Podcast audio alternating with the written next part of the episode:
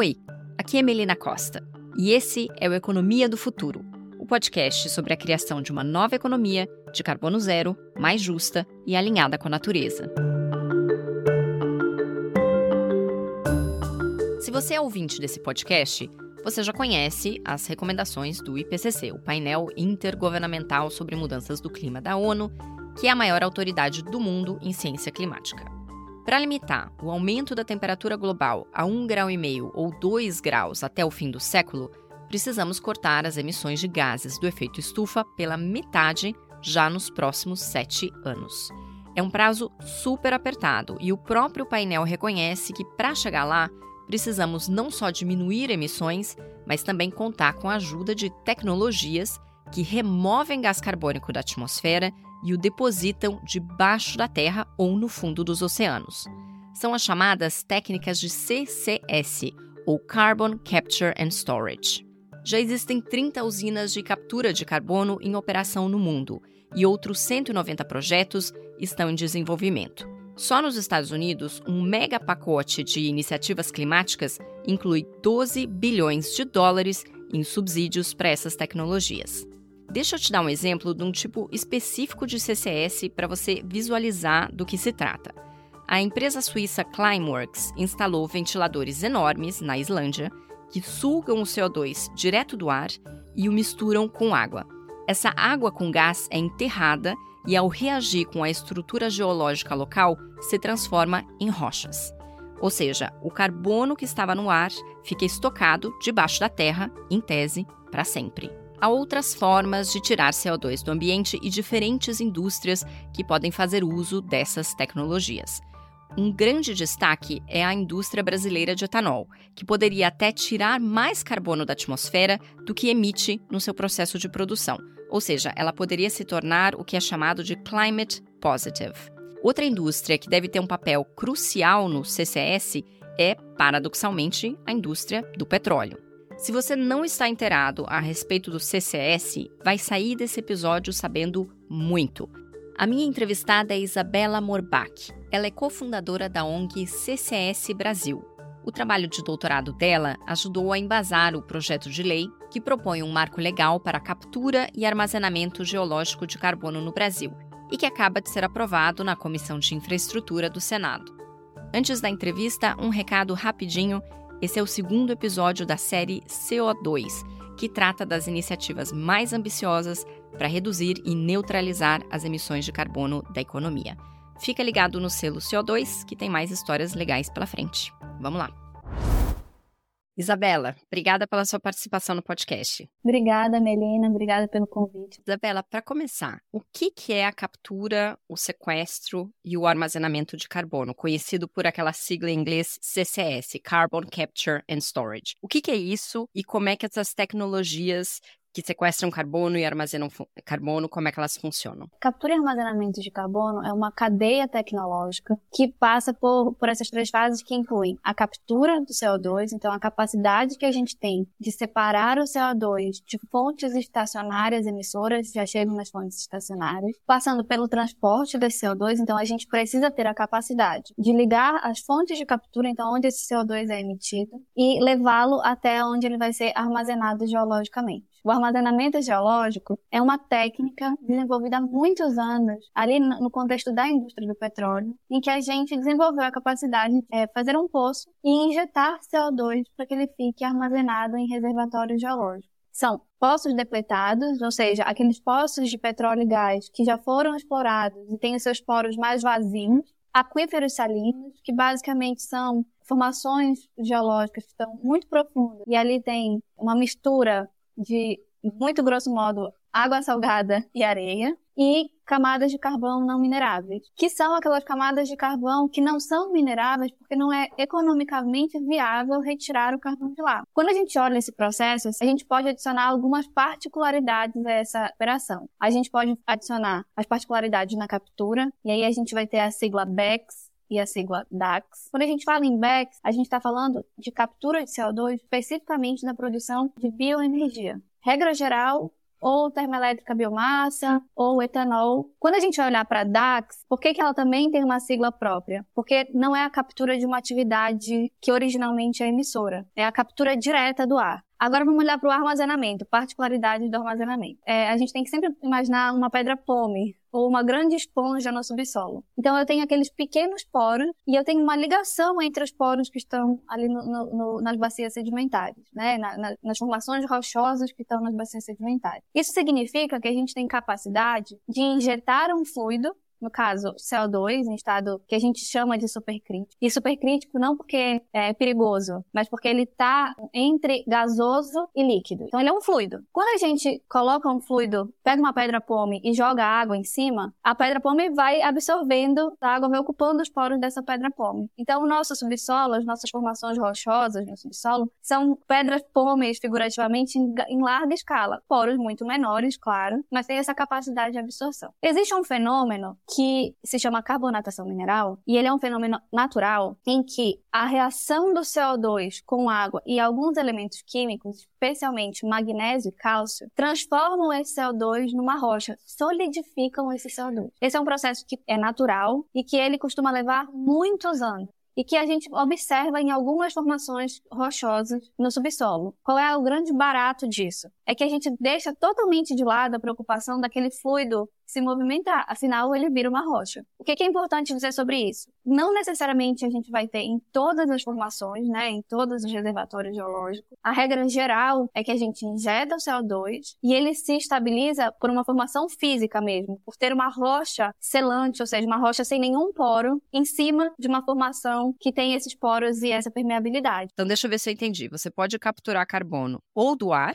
ou saindo de uma chaminé. Então vai ser uma fábrica. Pode ser a extração do petróleo, ou pode ser uma atividade, por exemplo, como você citou, de geração de bioenergia. Não importa exatamente qual é o processo industrial, mas está saindo de uma chaminé. Então tem mais ou menos essas duas categorias na origem, digamos assim. E no final, ou seja, onde vai ser armazenado, isso vai ser sempre debaixo da terra, se eu entendi corretamente. Esse gás pode ficar num campo antigo de petróleo, digamos assim, que já não tem mais petróleo, ficou aquele buracão lá dentro, assim, para a gente tentar imaginar. Ou então você coloca debaixo de algum tipo de solo que é poroso o suficiente para que o gás fique capturado ali dentro daquela formação rochosa, como se o gás virasse ao longo do tempo rocha também. É mais ou menos isso. É isso com uma única observação. Não necessariamente os aquíferos salinos vão virar rocha, porque eles têm água. Também há um, um ponto de estabilidade muito interessante, porque o CO2 de alguma forma se dilui nesse líquido. Então ele também tem uma estabilidade interessante, que é um pouquinho diferente do, do reservatório depletado, né, que é esse poço que já foi explorado Sobre a captura, eu acho que vale uma coisa. Sim, tem toda razão, é o clássico da chaminé. O que vai variar nessa chaminé é a concentração de CO2. Então, nas chaminés em que eu tenho, por exemplo, combustão, que alguma coisa foi queimada, eu tenho CO2 mais um monte de elementos. E aí a separação desse CO2 é mais custosa, mas ela é viável. Existem processos em que não, não tem combustão, que é para produção de, por exemplo, hidrogênio e produção de etanol. É pré-combustão. Regra geral, o CO2 não tem tantas misturas com outros elementos, eles são mais puros. No etanol, chega a 99% de CO2 nesse, nessa chaminé, uma chaminé basicamente de CO2, e aí o processo é mais barato. Então, o que vai variar é o custo de separação e a concentração do CO2 nesse, nessa grande chaminé imaginária. E aí pode incluir plantas de energia plantas de geração de energia, indústrias de forma geral, grandes e pequenas, indústria de etanol, cimento, papel celulose. Entendi. Ou seja, ali a gente já começa a entender que tem uma diferença depois é, na viabilidade econômica dessa captura, né? Você já deu ali uma dica de que não é toda a indústria que tem a mesma concentração, né? Tem, tem que separar o joio do trigo ali do carbono. Mas antes da gente chegar nessa questão da viabilidade econômica, que a gente vai chegar lá também, para mim me parece um pouco paradoxal que é exatamente a indústria do petróleo e do gás que tem expertise para retirar CO2 enfim, do ambiente e armazená-lo. Combustíveis fósseis são exatamente né, a causa dos problemas que a gente está enfrentando hoje com a emergência climática. Se a própria indústria do petróleo e do gás tem condições de viabilizar essa tecnologia, me conta um pouco em que pé isso está. É comum que a indústria do petróleo no mundo todo e também no Brasil utilize o CCS ou tem capacidade ou tecnologia suficiente para começar a capturar e armazenar carbono embaixo da terra ou embaixo do, do mar? Eu acho que é paradoxal em termos, né? Uma indústria que lida com o CO2 há tantos anos, não, não estranha que ela seja uma indústria que tenha habilidade de lidar com esse CO2. A pergunta que eu acho que é importante é o quanto esta mesma indústria está disposta a usar e emprestar a sua expertise para suportar esse processo. Então, voltando para a pergunta se ela já usa, sim, ela já usa há muitos anos. Só que ela usa, ela usa esse processo de armazenamento, especialmente, num contexto de exploração do petróleo. E aí faz um pouco de sentido a gente diferenciar aqui CCS, que é o que a gente vem dizendo como as infraestruturas que têm o objetivo exclusivo e específico de armazenar CO2, e CCUS, quando eu utilizo o CO2 como uma matéria-prima, como parte de um processo. Então, vamos, vamos, vou tentar aqui explicar um, um, pouquinho a diferença desse processo. Como é que foi descoberta a capacidade de armazenar CO2? Quando a gente está explorando um reservatório de petróleo, imagina que a gente faz um poço,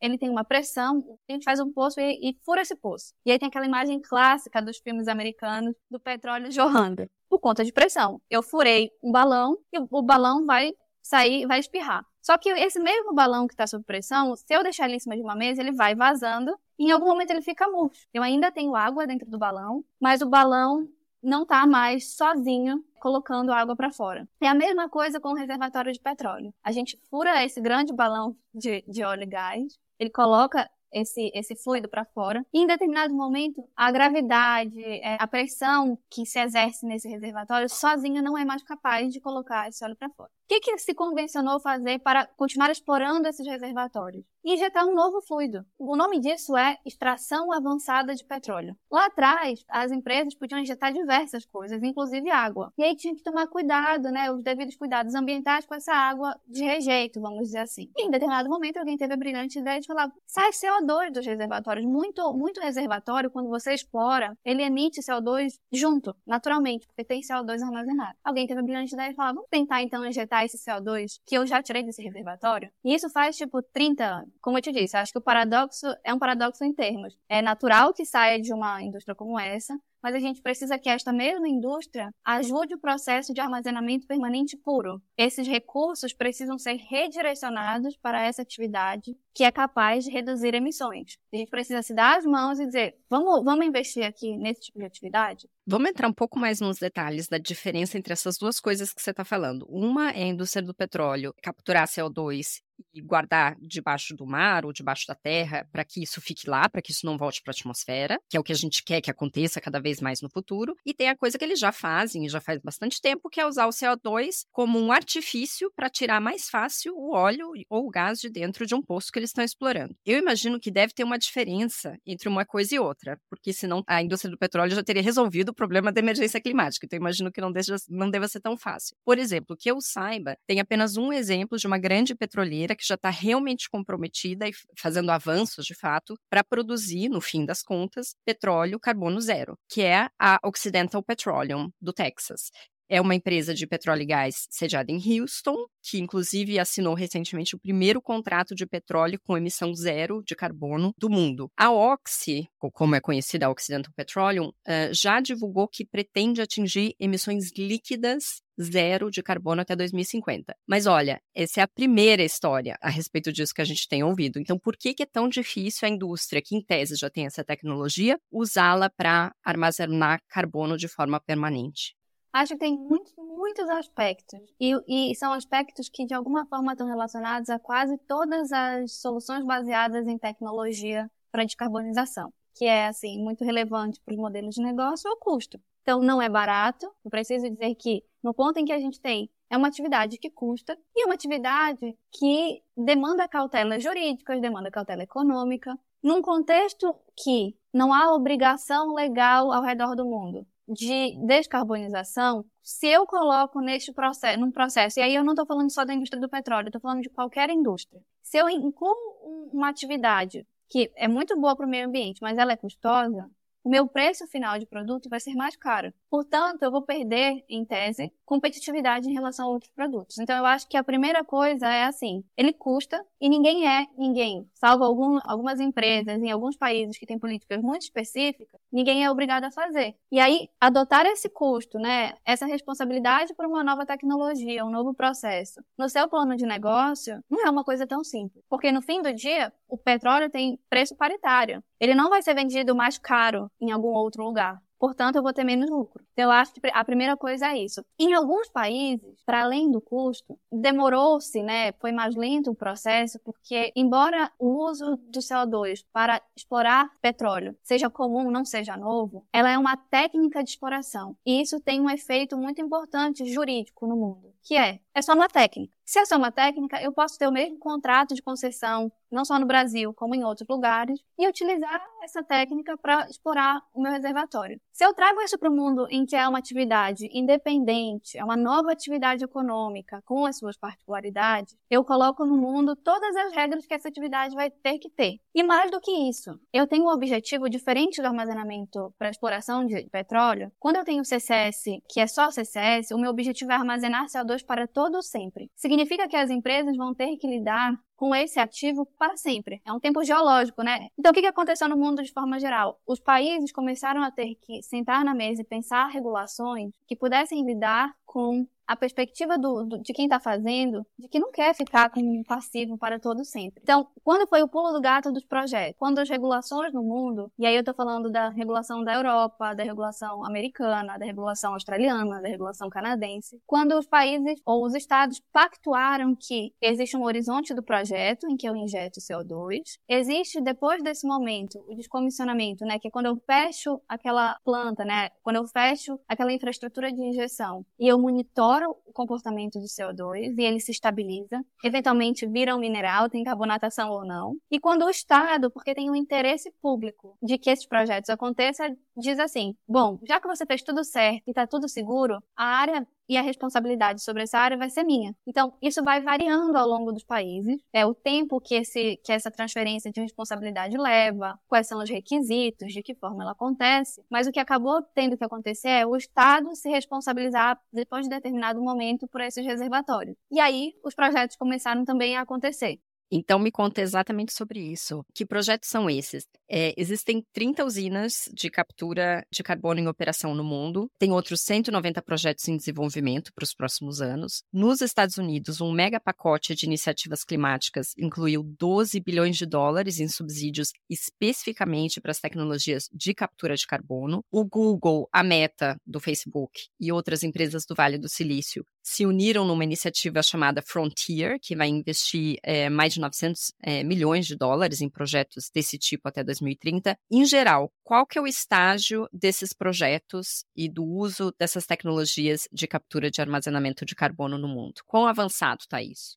Olha, tem 30 projetos no mundo, e aí tem uma variação nesse, nesses números, porque tem todo ano tem projeto que é suspenso por alguma razão econômica ou qualquer que seja, e tem projeto piloto que vira projeto comercial. Então, todo ano esse, esse número vai mudando. A regra é que esses projetos foram projetos de vanguarda, esses 30, 40 primeiros projetos foram projetos de vanguarda. A gente vê um movimento muito interessante dos Estados Unidos de falar, ok, problema é recurso, vou ajudar a destravar. Então, os Estados Unidos, nos últimos anos, fez o seguinte movimento. Antes dessa lei de redução da inflação, que você mencionou, os bilhões que eles vão investir diretamente em projeto, ela passou um programa de subsídio de incentivo chamado 45Q, que nada mais é do que um subsídio tributário para empresas que fazem CCS. Elas recebem um valor de desconto tributário pelo carbono capturado, né, pela tonelada de CO2 capturada. E acho que já passou de 60 dólares. Então isso é super importante. O outro gargalo é que esses projetos têm um capex, ou seja, o recurso que a gente precisa investir para comprar os equipamentos, né, é o custo de capital desses projetos, ele é alto. Significa dizer que o custo no início, o custo de estruturar o projeto é alto. O OPEX, que é a operação desse projeto, não é, não é tão alto, se dilui, se paga,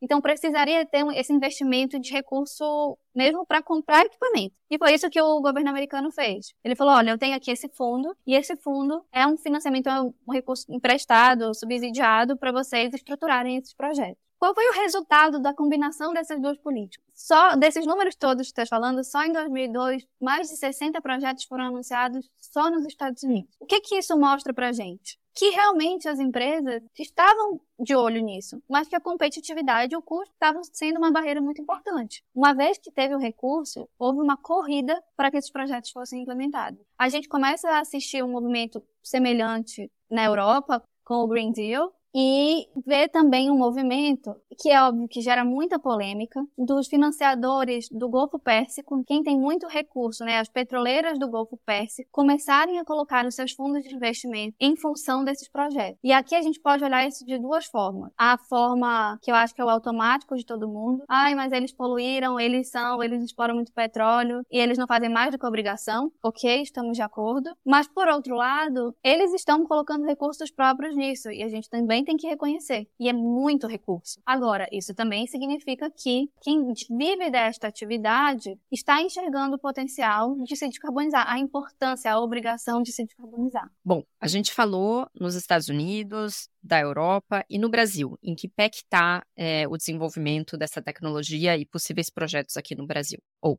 aí no Brasil?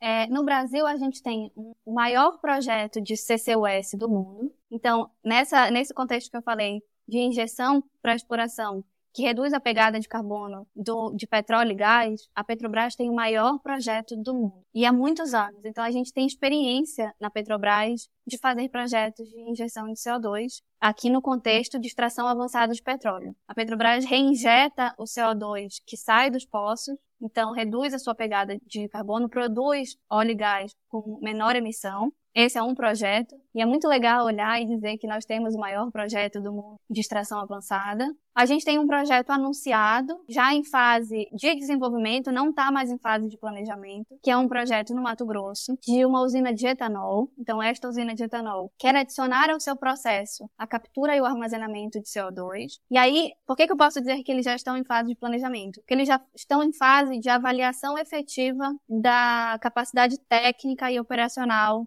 dos reservatórios lá no Mato Grosso. Por que ainda em fase de planejamento e não em fase de operação? Porque no Brasil a gente ainda não tem a regulação de CCS. Então, embora as empresas possam pedir é, autorização para a Agência Nacional de Petróleo para pesquisar o reservatório geológico e avaliar a capacidade técnica dos reservatórios geológicos, eles não podem pedir hoje para armazenar, para ter um projeto comercial de armazenamento. E por que, que a gente não pode? Porque os reservatórios geológicos no Brasil, como na maior parte do mundo, Noruega, Reino Unido, Canadá, salvo Estados Unidos e ali Arábia Saudita, Golfo Pérsico, tem, tem os seus próprios próprias legislações, né, por reservatório da União. E os contratos de concessão atuais de exploração de petróleo e gás, eles têm o objetivo de extrair petróleo e gás. A gente precisa desenvolver uma regulação que defina de que forma o Estado brasileiro, a União, vai autorizar, vai conceder, vai permitir a exploração do armazenamento geológico no Brasil. Então, embora tenha esse projeto super anunciado em estágio avançado, ele vai depender que a legislação saia e ele possa pedir efetivamente essa outorga para armazenar. Bom, falando em regulamentação, você participou da elaboração de um projeto de lei, o PL 1425 de 2022, exatamente para regular o armazenamento de CO2 é, no Brasil. O que, que diz esse projeto exatamente?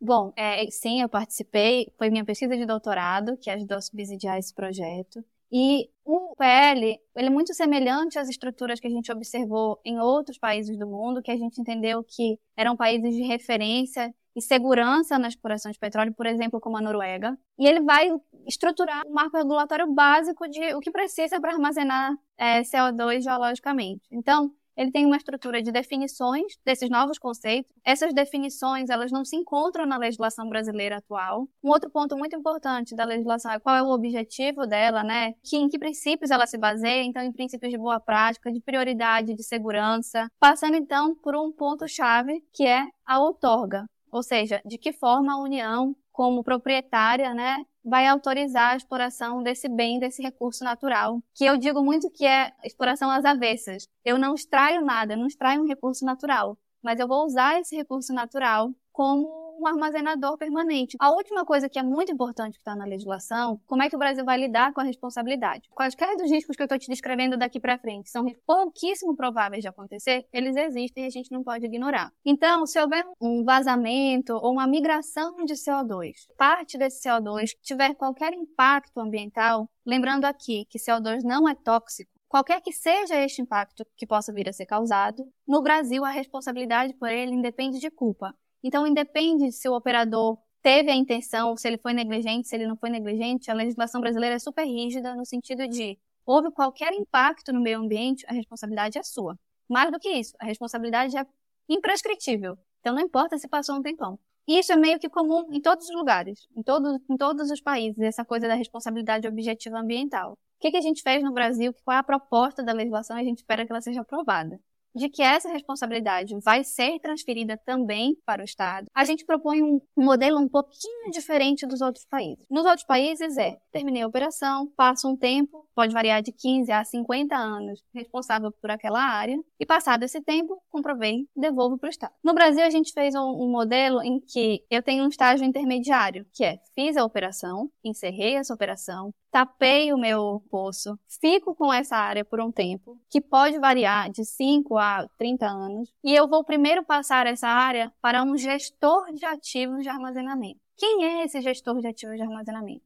Uma espécie de organismo paraestatal, porque ele é formado por futuros operadores do armazenamento, então pelo privado, com fiscalização do órgão regulador. Essa gestora vai dizer se ela recebe os ativos ou não, se eles estão seguros ou não. E ela fica com a responsabilidade de gerenciar para no futuro, passados mais 30, 40 anos, passar para o Estado. Então, a, a, nossa ideia aqui é colocar esse passo no meio para desafogar o Estado e dar os incentivos corretos para que todos os operadores operem de forma segura, porque ele sabe que no futuro os pares dele vão de alguma forma avaliar a segurança dessa área. É uma estrutura super inovadora não tem paralelo no mundo. Então a gente não sabe se ela vai sair do outro lado. Então a gente espera ouvir ao longo do processo toda a indústria que vai operar de fato esses projetos pensa dessa estrutura. A gente ainda não sabe se isso vai ser aprovado desse jeito. Mas a ideia por trás disso é dar os incentivos corretos para que todo mundo opere da forma mais segura possível. Isabela, você falou a palavra-chave, incentivo, porque seja o operador ou esse intermediário, né? Ou depois o Estado, que vai ter que se responsabilizar por essas reservas, isso envolve custos, né? Então, de algum jeito, essa conta vai ter que fechar. Então, de algum jeito, essa atividade, que no fim das contas é permanente, vai ter que se viabilizar economicamente de alguma forma. Quais seriam as fontes de receita, eventualmente, no longo prazo, para sustentar uma atividade como essa de armazenamento? Se eu puder colocar de outra forma, de que forma isso é precificado num plano de negócio? Que não necessariamente gera receita. O que a gente espera é que o maior incentivo venha via mercado de carbono ou incentivos fiscais diretos, como o 45Q que eu mencionei, e que as empresas comecem a compensar as suas emissões comprando esses créditos. Então, a gente espera que a estruturação do mercado de carbono seja de tal forma robusta, tanto nacionalmente quanto internacionalmente, que de forma natural, né, oferta e demanda, o preço de CO2 para emissão ou para compensação chegue nesse valor que paga o custo de projetos de CCS, de projetos de restauração florestal, de projetos de hidrogênio, por que não, de diversos outros. Tem uma bolsa é, em Singapura que já tem, já está tradando é, papéis de projetos de, de captura e ele já achou valores muito importantes, chegou acho que a 91,2 dólares por tonelada de CO2. E aí, com base nisso, a gente pode estimar quanto de receita efetiva pode chegar, por exemplo, no Brasil, para financiar esses projetos. Aí aqui é um spoiler de um estudo que a gente fez, já está público, que a gente calculou, temperando esse valor da, da Bolsa de Singapura, que eu mencionei, que é mercado voluntário, não é mercado regulado, a gente calculou, a gente fez um levantamento, um estudo sobre as fontes de emissão no Brasil, e essas fontes que são aptas a capturar CO2, então eu estou desconsiderando o uso da terra, eu estou desconsiderando emissões que não servem para captura. A gente chegou no valor de potencial anual de 200 megatoneladas de CO2 ao ano. Com base nesse valor, a gente foi olhar preço. Então, estou te dando o 91,22. E aí a gente arbitrariamente usou um valor para fazer cálculo de receita. Num cenário mais negativo, de 70 dólares, ou seja, abaixo desse preço que a gente já está vendo hoje, o Brasil poderia receber, gerar até 14 bilhões de dólares anuais se implementasse projetos de CCS na sua máxima capacidade. Se a gente considerar 100 dólares, e é um otimista que nem é super otimista, num cenário de 100 dólares, a gente chega a 20 milhões de dólares ao ano se o Brasil tiver toda a sua capacidade. É muita receita. É de 14 a 20 bi, bilhões de dólares. Uhum. Por ano. Isabela, a gente já falou sobre o que pode eventualmente se tornar possível com o CCS. Mas o que, que é viável? Tem várias indústrias que podem se beneficiar diretamente dessa captura e do armazenamento de carbono, desde que o custo faça sentido. Então, onde é que a viabilidade é maior e, em específico, no caso do Brasil? No caso do Brasil, a maior viabilidade é o que tem chamado muita atenção é, da indústria brasileira é o etanol. Porque a primeira coisa é o custo de captura no etanol é dos mais baixos, porque o processo de produção do etanol é um processo de produção que a chaminézinha tem uma, um fluxo gasoso, uma fumaça que é basicamente só CO2, 99% de CO2. O que que isso viabiliza? Viabiliza uma redução muito grande do custo de captura, que talvez para quem esteja ouvindo fique surpreso, mas o maior custo na cadeia de captura, transporte e armazenamento não é o armazenamento, como todo mundo imagina, é a captura. A segunda coisa de por que essa indústria é muito propícia e tem muito espaço e potencial, a combinação de CCS com a produção de bioenergia, especialmente de biocombustíveis como etanol, ela é negativa. Então, mais do que reduzir as suas próprias emissões, o mercado de etanol, né, os produtores de etanol, terão muito potencial para vender esses créditos de CDR de redução de emissões no mercado internacional. Então, pode vir a ser um incentivo econômico direto via mercado de carbono. E o terceiro fator para isso, para ser etanol, é que nós somos não só referência e tradição em produção de etanol, a gente teve programas muito robustos de governo de estímulo à produção de etanol, mas a gente já tem uma espécie de mercado de carbono no Brasil para etanol, que é o Renovabil. Então, é, esse é um setor que pode, de partida, independente desse mercado regulado que está se formando, já se apropriar dos benefícios econômicos de reduzir as suas próprias emissões via CCS. Porque isso pode ser com muito mais facilidade incorporado nos cálculos e nas planilhas do RenovaBio para redução e comprovação da redução das suas emissões. A gente estima aqui no estudo de que uma produção, uma planta de etanol com CCS ganha só em CBIOS mais 20% adicionais de redução de emissão. Então, já é muito tangível. E aí a gente sempre precisa lembrar, ele tende a ser carbono negativo porque ele tem dupla captura. Ele tem a captura baseada na natureza, que é o processo de plantação do açúcar ou do milho que produz o etanol, e aí faz a fermentação e ele captura de novo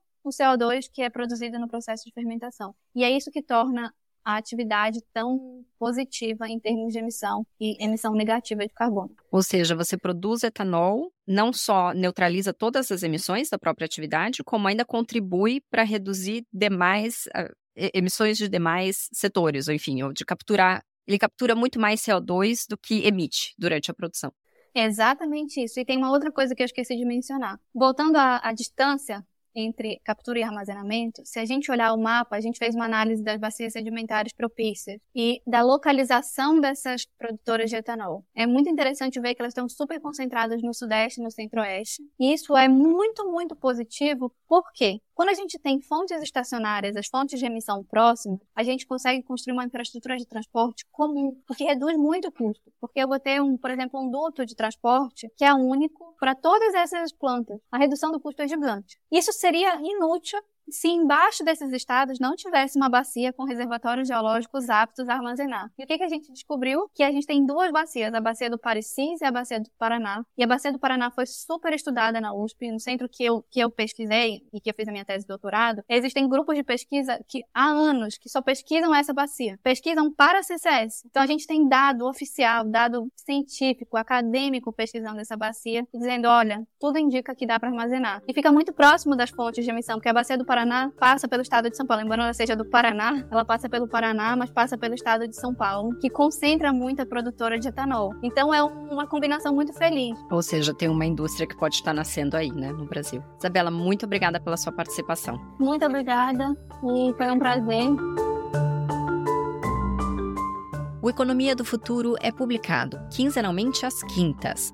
Para não perder nenhum episódio, siga esse podcast no seu tocador. E a minha dica de podcast essa semana é o Sessão Cine Garimpo, da rede Rádio Guarda-Chuva. Esse último episódio é sobre o documentário de Michael J. Fox, que vai muito além da doença de Parkinson. Agora sim, até o próximo episódio. A Economia do Futuro tem o selo da Rádio Guarda-Chuva. Jornalismo para quem gosta de ouvir.